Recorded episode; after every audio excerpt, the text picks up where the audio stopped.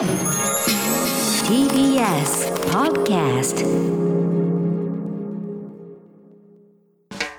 発信型ニュースプロジェクト荻上チキセッション最新のニュースをお送りするデイリーニュースセッション。続きましては、ロシア情勢に詳しい東京大学先端科学技術研究センター専任講師の小泉優さんに先ほどお話を伺いました。ではまず小泉さん、えー、プーチン大統領、ウクライナ東部での軍事作戦の開始発表しました。この動き、小泉さんはどう見てますか？まあ、まずは率直に考えうる最悪のことをプーチンは選んでしまったんだなというショックを非常に感じています。であのこれまでですねウクライナ周辺に集まっている軍事力を見れば、まあ、非常に大規模な軍事作戦をやろうと思ったらできるということは明らかだったわけですね。はい、しかもこれも大規模空爆から地上部隊の侵攻から上陸作戦に至るまで、まあ、あらゆるオプションが取れる体制を整えていて、まあ、あとはそのプーチン大統領が実際どこまで考えているんだろうかということを、まあ、我々ずっと気にしていたわけですね。はい、ただ、それがこう緊張緩和なのかなと思わされたり、やっぱりだめなのかなというこう行ったり来たりした挙句に、まあ、最終的に、まあ、ほぼ、えー、我々が想定していた中で最も激しい形の、えー、戦争、うん、えー、本当に久しぶりに行われる国家間の大規模戦争になってしまったと。いうことですね。はいうん、今回あの、ウクライナに対してプーチン大統領がですね、えー、あのまず非軍事化を目指すのだと、だからそのウクライナは、まあ、軍として武器を捨てるようにというふうに呼びかけています。で一方で何か被害があった場合には、それはウクライナの責任だというふうに述べているんですが、このまず声明の意図などはいかがでしょうか。そうですね、まあ、今回もそのウクライナの非軍事化ということを言っておりますし、はい、まあ、その前の21日のドネツク、ルガンスク国家承認した後の記者会見でも、ですねやっぱりウクライナの非軍事化を目指すのだということを言ってるんですよね。はい、ですから、もうこれはもう完全に国家として武装解除してしまうということですよね。でさらに言うと、まあ、そのとこの数日になって突然、そのロシア政府はウクライナが実は核兵器を開発しているのだみたいなことを言い出したりであるとか、はい、それからまあその、これはもっと前から言ってましたけども、ウクライナ政府がロシア系住民を虐殺しているんだということを言うわけですね。だからこういったことを合わせていくと、要するにもう、このウクライナの今の政権そのものがの存在が認められないのであると。えー、こういう政権は排除しなければいけないということを言ってて、まあ、その中に非軍事化というのも入ってるわけですよね。はいえー、ですからもうこれはで実際に軍事作戦も始まってしまったわけですから、もう実際に政権転覆をするというところまでやるのではないかと思います、その可能性が今、非常に高まっていると思いますし、まあ、これは以前からアメリカが計画警告していたシナリオでもあるんですよね。はい。ですから、まあこう我々が考えていた中で、やはり本当にこう極端に悪い方向のシナリオが現実になりつつあるということだと思います。うんまたこのウクライナ東部の例えば何かしら衝突が起こり得たとするならば、あの例えば何かしら、まあ、自作自演的に爆破を起こすとか被害を作るのかなというようなそうしたシナリオも考えていたところ、その虐殺であるとか核兵器の保有といったおよそより説得力のないようなメッセージが出されているこの点はどう捉えればいいんでしょうか？あの実はですね爆発とか砲撃とかっていうのはあのいくつもいくつもそういうことはこれまで主張されていたんですよね。はいでどこまで本当かは分からないけど、確かに何か爆弾が爆発したらしいであるとか、うん、まあ、何かしら砲撃があったらしいという程度のことはあって、多分ロシア政府としてはこれをもって虐殺が行われている証拠なんだというふうにしてるんだと思うんですよね。はい、でそもそもこれがそのなんていうか、この国家による組織的な虐殺だから、このこういうことをやらせている政府を取り除かなければいけない、まあ多分そういう理屈なんだと思いますし。うんそこにその加えて乗っけてきたのが、その実は核兵器を作ってるんだって非常に唐突な、はい、あの主張、それから、まあ、今回、そのプーチン大統領は、えー、ウクライナを非ナチス化するって言い方してるんですよね。えー、だからつまり彼らがそのナチス的なあの過激な思想に基づいて、ウクライナ、ロシア系住民を排除してるんだという言い方。ですから、まあ、これもつまり今の政権である限りは、もう絶対に対話の余地がないというような、あの姿勢を示していると思います。ですから、まあ、今回、結局、本当だったら、今日、えー、ロシアとラブロフ外務大臣の外相会談が行われてたはずなんですよね、はい、ロシアのラブロフ外務大臣とアメリカのブリンケン国務長官の米ロ外相会談があるはずなんですよね。うんうん、でところが、まあ、それは軍事力行使したらやらないよっていう前提条件がついてたわけですが、はい、えー、わざわざその前にもうこういうことをやる。ですから、もう最初からロシアとしては、もうこう対話で解決しようという意図が、えー、少し前からもう見られなかったわけですよね、それはロシアに対してもアメリカに対してあの、ウクライナに対してもアメリカに対してもってことですけど。なるほど。あの一方でロシア、あのこれはまああくまで戦争ではないのだと、まあ、特殊な作戦を実行しているだけなんだと、でなおかつ、そのウクライナ全土を例えばあの掌握しようというようなつもりはないんだということは言ってるんですが、この意図はいかがでしょうか？まあ、ですので、このロシアの言わんとすることは、さっきから申し上げているような、ウクライナの政権の性質そのものが認めがたいものであるので、これを排除するんだと。いうことなんですよね、はい、だからまあ特殊軍事作戦なんだって言い方をしてるんだと思うんですけれども、えー、ただじゃあ、現実に起こってることはどうかというと、まあ、今あの、断片的に上がってくる情報だけを見ても、ですね、えー、巡航ミサイルが集中的に発射されてるであるとか、はい、それから黒海とアゾフ海側ではどうも、えー、上陸作戦が行われてるんですよね。で多分こういったことに続いて、まあ、通常であれば最初こう、空爆であるとか、攻撃によって組織的な戦闘力を奪ってから地上部隊の侵攻が始まるっていうのはセオリーですので、まあ、そういったことも十分考えられると思います。ですからこれって結局まあ名前をどうつけようと実態としては戦争であるということは全く変わらないと思います、ね、そうですね。でそもそもこのウクライナとロシアの関係なんですけれども、あのここまでしてえプーチン大統領が、そしてロシアがウクライナへ侵攻するその理由、歴史的背景などはいかがでしょうか？はい、えー、そうですね。あの昨年7月にプーチン大統領がロシア人とウクライナ人の歴史的一体性についてという論文を書いていまして、はい、でまあ、これを読むとですねこう長々とそのロシア人とウクライナ人というのはそもそも一体の存在なんであるということを論じているんですよね。でまあ多分これはそのプーチン大統領自分で一生懸命なんか本を読んでですね都合のいいところをこうつまみ食いして書いたんだろうなという感じで、はい、あのロシアの大統領府のペスコフ報道官もですね最近プーチン大統領は歴史の本を一生懸命読んでるんだと。いうようなことを言ってたんですよね。はい、で、まあ、言わんとすることは、つまり我々はそもそも本来一体で、えー、分けられないものなのだと。にもかかわらず、それがそのロシアとウクライナという別の国になっちゃってるというのは、そのソ連の崩壊という歴史的な事件のせいで、まあ、手違いなんだってことなんですね、手違いで別々の国であるに過ぎないんだと、はい、いうようなことを言うわけです。であの最近、そのドネツク、ルガンスクを国家承認した後もですね、えー、プーチンさんが行った演説であるとか記者会見の内容なんか見ても、まあ、同じようなことが繰り返されるわけですよね。はい、つまりこうウクライナが別の国であるという事態自体がなんかこう間違ってる、おかしな状況であると。でさらに、まあ、そういった形でもその、まあ、密接なパートナーとして協力していければよいんだけども、今のウクライナはその西側の手先になってしまってるんだってことをプーチンさん言うわけですね。はい、ですから、まあ、そういったその本来一体であるべき我々あのウクライナがいないと完全ロシアが完全でないという感覚、というもとに、えーまあ、今回のようなことを引き起こしているということは、まあ、大きな背景としては言えると思うんですよね。えー、ただやっぱりこういうその極めてナショナリスティックで抽象的な話ですよね。だから本当にこれだけで今回ここまでの事態に及んでるのかっていうのは、ちょっとやはりこの先、あのロシア側の言い分であるとか、振る舞いを見てみないとわからないとは思います。ただやはりそのプーチン的なその思い入れみたいなものは相当働いているような気はします。うん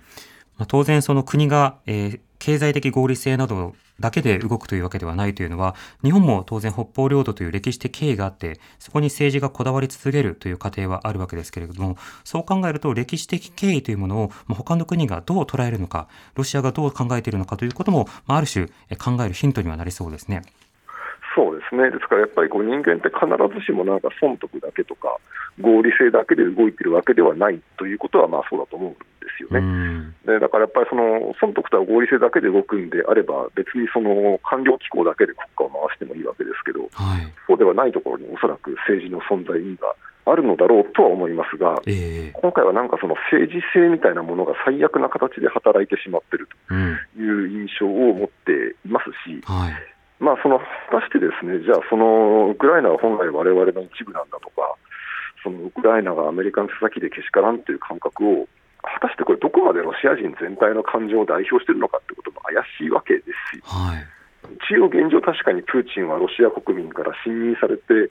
あの大統領やってるわけですけど、うん、こんなことをしますなんていうことは言ってこなかったわけですから、えーえーまあ、なんかこう、これがやっぱりもろ手を挙げてロシア国民から喜ばれるという状況ではないことを祈りたいんですよね。あの実際、これからどういう反応が社会から返ってくるかっていうのは、私も見なければいけないところなんですが、はい、ただ少なくともドネツクとルガンスクの国家承認に関しては、えー、かなりの7割以上のロシア国民が賛同しているんですよね。えー、ですから、まあ、短期的にはやっぱり今回のウクライナに対する攻撃、まあ、公然たら戦争ですよね、こういったことに関しても、もしかしたら、えー、ナショナリスティックな支持が盛り上がる可能性もやっぱりあると思います。うんなるほど、ロシアメディアの反応というのは現状、いかがですか？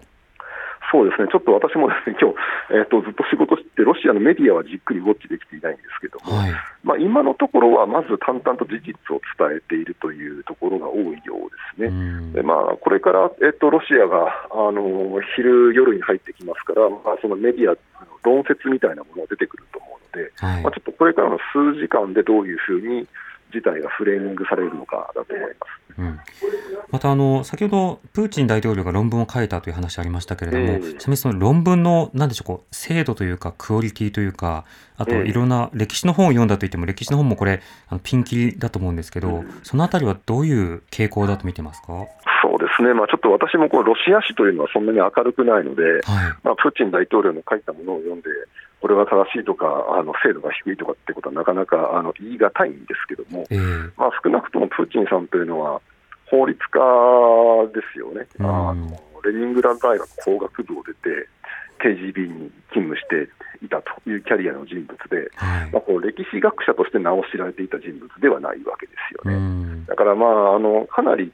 あの偏った内容なんだということは言われてるんですよね、相当そのロシアにとって都合の良いところだけをつまみ食いした歴史論文だというのはあの評価はされています。うんなるほど。こうしたロシアの動きに対してバイデン大統領がまあ強い口調で非難とそして声明を発表しまして、これまあ経済制裁は予定されていたわけですけれども今後欧米の動きどこに小泉さんは注目されてますか？そうですね。あの経済制裁はもう当然やるべきだと思ってますし、はい、その中で日本もなんかこうアメリカに引きずられたからとかっていうのではなくて、我々自身が我々自身の生きている秩序を守るために行動するんだっていう気概できちんとロシアにノーだとっていうことを言った方がいいと思うんですね。うん、でそのためにやはり、まあ、欧米のやる経済制裁の中身も大事ですけど、日本としてどこまでやったら、あなた方の振る舞いを許せませんというメッセージが伝わる制裁になるのかってことを、きちんと考えた方がいいと思うんですよね。で他方でやっぱりその欧米側の場合は、もう目の前で起こってることなわけですから、えー、やっぱりより切迫度は違うわけですよね。うん、で現状、これまではアメリカとかヨーロッパ諸国は、まあ、軍事オプションは使いませんよということははっきり言ってきたんですよね。はい、でただ、じゃあもうこ、これだけ大規模にもう侵攻を始めてしまってる、つまり制裁をちらつかせて抑止するってことは完全に失敗してるわけですよね。はい果たしてじゃあ、粛々と制裁するだけでいいのかどうかって話には当然なるんですよね。でまあ、これについては結構もうアメリカのシンクタンクの中なんかでは、ちょっと前からあのいろんな議論が出てたんですね。はい、というのは、まあ、もう危機が長引いてましたから、えー、その中でみんな結構考えて論考を発表する時間なんかもあって、そのうちの一つは、やっぱりこうウクライナに対して、まあ、直接軍隊は送れないけども、えー、大規模に軍事援助を行うと。まあ、現状はそのごく少数のミサイルとか、ロケット弾とか、あの鉄砲なんか送ってるだけなんですけども、はい、これをもっと大々的に送って、ウクライナ軍が、まあ、正面から戦うとロシア軍に負けるんだけども、うん、ゲリラ戦で対抗できる能力をつけてやろうみたいな話って、はい、まあ、出てるんですね。うん、で、まあ、これはある意味、現実的ではある。といえば現実的なんですけど、えー、ただあの、ロシアとかその他の国でのゲリラ戦の経験から明らかですけど、これってものすごい数の一般住民を巻き込むことになるわけですね。うん、えー、まず一般住民を動員するということになるわけですし、はい、えー、しかもこうゲリラ戦を鎮圧する側っていうのは、要するに見分けがつかないので、えー、片っ端から皆殺しになっちゃうんですよね。うん、こういうような戦争を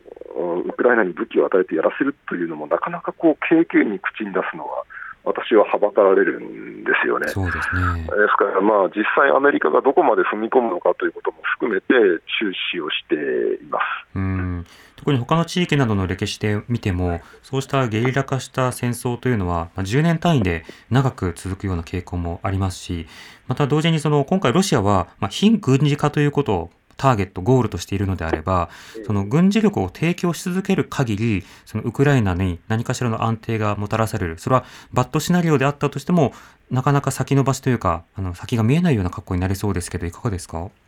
そうですね、ですので、やっぱりこうゲリラ抵抗戦略というのは、まあ、最初に理論化したのは毛沢東ですけど、はい、毛沢東自身がですねこれは非常に長い見せ場のない戦いになるんだってことを言うわけですよね。うそういうことを果たして今の21世紀の欧州でやるあの覚悟があるかということです、またはそれは人道的に望ましいかということです。でこれはなんていうか、答えがないと思うんですね、いずれにしてももう、ロシアが大規模侵攻を始めるという最悪のシナリオを実現してしまっていて、はい、その最悪のシナリオの中で、どの最悪を選ぶかという結末にしかならないと思うんですよ。つまり、このままウクライナが、まあ、普通に考えると、軍事的にはもうロシアにめちゃくちゃに叩かれて、あの敗北するのは目に見えてますから、はい、それに任せるのか、えー、あるいはウクライナをさっき申し上げたようなシナリオでロシアに対抗させるのか、どっちにしても望ましくはない、どっちにしても最悪なんですよね。うんだからその最悪の選択みたいなものを、まあ、我々は目の当たりにしてるんだとしか思えないですね、現状で。そうした中でロシア側は、今度はそのウクライナ関係者の殺害リストを作っているのだというような報道もありましたが、こういったロシアの動きについてはいかがでしょうか？そうなんですね、つまりあの戦争に多分ロシアは勝てるんですけど、勝った後何するかっていうのは非常に気になるんですよね。はい、つまり、この冒頭の方で申し上げたように、今のウクライナの体制そのものが邪悪なものであるといけないんだっていうことを言ってるわけですから、はい、じゃあ、例えばロシア軍がキエフを占拠しましたっていうときに、今のゼレンスキー大統領をどういうふうに扱うんだろうかとかですね、はい、それからその政権に近かった人物たちをどういうふうに扱うんだろうかってことは、やっぱり非常に心配されるわけですよね。えーで今回、なんかその大量破壊兵器を、つまり核兵器を作ってるんだっていう理由で侵攻してるわけですけど、はい、もっと気になるあの思い起こされるのは、やはりイラクの2003年の場合ですよね。うんえ。ーあの時はその逃亡したフセイン大統領の地に捕まえて裁判にかけて死刑にしちゃうわけですね、はい、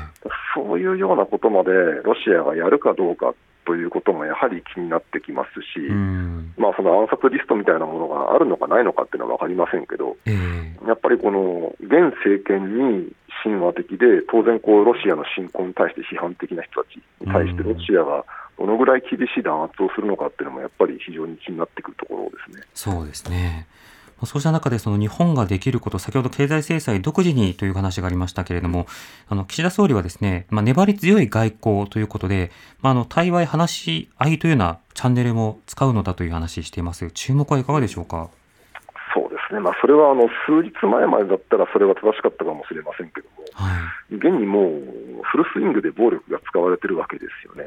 ちょっとその粘り強い対話というようなフェーズでは完全になくなっていると思います。でまあ、例えば、じゃあ日本が同じようなことをされた場合に粘り強い対話云々ということを外部から言われたら、まあ、やっぱり何言ってるんだって話になると思うんですよね。はい、やはり現状はもうそういうフェーズはとっくに過ぎていて、ロシアのやったことというのは断固認められませんということを、まあ、日本と、まあ、その西側の国々と連携して、きちんと示すというのが、せめてものまず日本ができることですよね、それが最低限のスタートラインになると思います。うんなるほどわかりました。小泉さん、ありがとうございました。はい、どうもありがとうございました。ロシア情勢に詳しい東京大学先端科学技術研究センター専任講師の小泉優さんにお話を伺いました。お知らせの後もニュース続きます。TBS ラジオ TBS ラジオ荻上チキ荻上チキセッション速報です。ウクライナ国境警備隊はロシアが一方的に併合したウクライナ南部のクリミアから多数の軍事車両がウクライナ本土側に入っていく映像を公開しました。映像はクリミアとウクライナ本土を結ぶ道路に設置された監視カメラが捉えたものとみられ、ウクライナ国境警備隊は現地時間午前5時頃から侵略が始まったとしています。それではここで旧ソ連地域の情勢に詳しい慶應義塾大学教授の広瀬陽子さんにお話を伺います、はい、広瀬さんこんにちは。こんにちは。お願いします。お願いいたします。さて、えー、ウクライナ情勢、今、最悪の事態、まあ、戦争が始まったということになっていますが、広瀬さん、今、どういうふうにこの情報を受け止めてますか？本当に想定外でして、まあ、私、ずっとあの侵攻はない、つまり戦争もないというふうに判断しておりましたので、全くこう論理的に説明できない、全く合理性のない動きがまあ進んでいるということで、まあ、大変驚いております。うん今回、そのプーチン大統領は現時点では、まあ、占領は計画していないのだと、あくまで、えー、特殊作戦を行っているのだとしているのですが、こうした発信についてはどうお感じになってますか？はい。まあ、ついこの間までもですね侵攻はないと言っておきながら、まあ、侵攻を現在やっているということになりますので、はい、まあ、もはやもうプーチンの発言にまんなんだこう正当性はないと言いますか、まあ、信用できないというのがまあ正直なところで、うん、でまあ、間違いなくそのウクライナ東部については、まあ、占領という言葉を彼らは使わないかもしれないのですが、事実上の占領をして、はい、そしてまあ併合にまで持っていく可能性が極めて高いと思います。ただ、ウクライナ全土については、まだ微妙な情勢かと思います。はいまあ、現政府に対して、まあ、あの厳しい口調で非難しながら、その政権をこう、まあ、交代させるというか、政権の在り方をこう問うのだというような格好になっていますけど、これ、この着地点といいますか、あのどういったところにたどり着いていくのか、この読めなさはどうでしょうか？非常にこう読めなくなっておりまして、うん、であのまあ、侵攻があるとしても、まあ、東部に収まるのではないかと、そしてまあ東部をまあ併合するのか、それとも非常に高いレベルであの占領下に置きながら、えー、まあ一応ウクライナに留め置くのかというような選択肢ぐらいかなと思っていたんですけれども、はい、まあ、この昨日今日の展開を見ますと、まあ、ウクライナ全体を視野に入れていると考えた方がむしろなんかこう納得のいくような展開に見えるんですね。うん、でそうしますと、まあ、着地点というのは非常に厳しく、まあ、一つ言えることは、まあ、ロシアの世界の中での孤立というのはもう免れないと思いますね。うんなるほどあの日本政府としてはひとまず課題としてあの法人の避難安全確保などあの一つの目標として掲げていますが、うん、こうした点については広瀬さんいかがでしょうか？これも非常に難しくなってきたと思います。でもうすでに、え先週ぐらいまでにかなりの民間機がもうウクライナでの運用をやめてしまっているという中で、はい、まあ、そうやってどうやって逃げるかと、その後も結構、例えば陸路で、まあ、ポーランドに逃げてからというようなルートが重要になってくるのかなと思いますが、うん、こうまずはあの国外に出ていった方がいいと思いますので、はい、まだそのポーランド国境などがまだ健全なうちにですね早くあの国外に出ることを進めていくべきだと思います。うんなるほどまたあのこうしたロシアの動きに対して EU その欧州委員会がですねあの懸念を表明しています、まあ、正当性のない攻撃に対してその適切な責任を取らせるということをあの言っているわけですが EU や NATO 今後どういった対応が考えられるんでしょうか？はい。最高レベルの制裁を取っていくと思います、はい、ただ、もうロシアもですねちょっと制裁慣れしてしまっているということがありまして、うん、しかもその今回のことについては、あのロシアは制裁を浴びていることもロシアに対するハイブリッド戦争だと考えているんですね。ですのでこうハイブリッド戦争をハイブリッド戦争で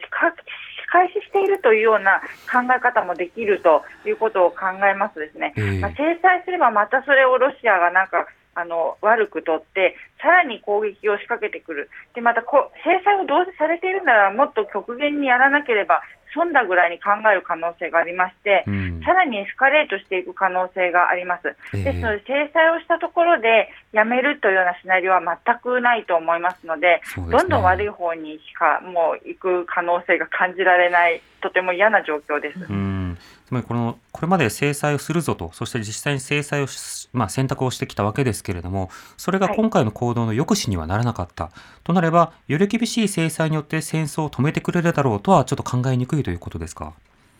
そうですね。で、あの、まあ、最高レベルというと、おそらく SWIFT からの除外ということになっていくと思うんですけれども、はい、まあ、 SWIFT から除外すると、まあ、ロシアも当然、あの、悪影響を被るわけですが、まあ、周辺のヨーロッパ諸国もかなりの痛手を受けることになります。うん、まあ、あの、相互にこう、痛み分けということでいくのか、それともももっとこう、ロシアにのみ、非常にこう大きな打撃になるようなこう制裁を考えられるのかっていうところが一つの鍵になっていくと思います。うんでも人の移動や投資なども含めて経済それから生活など幅広いところにもこれ影響が出てきますよね。